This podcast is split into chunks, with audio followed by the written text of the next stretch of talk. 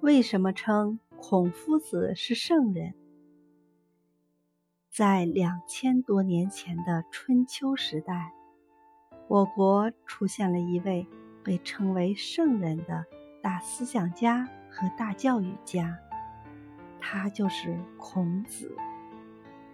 孔子的本名叫孔丘，别名叫仲尼。子是当时人们对有学识、有名望的人的尊称。孔子从小就勤奋好学，立志要做一个博学多识的人。到了三十岁左右，孔子成了鲁国最有学问的人，名气。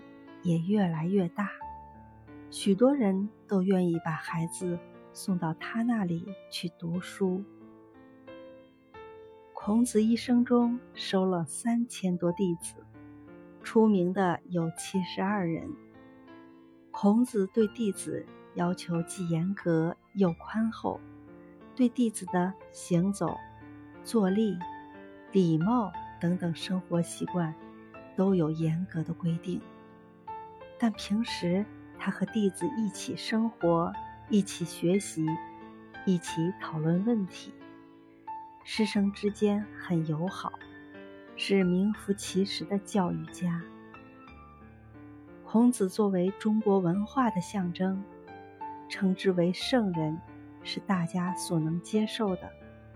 他的思想在现代仍有很深的影响。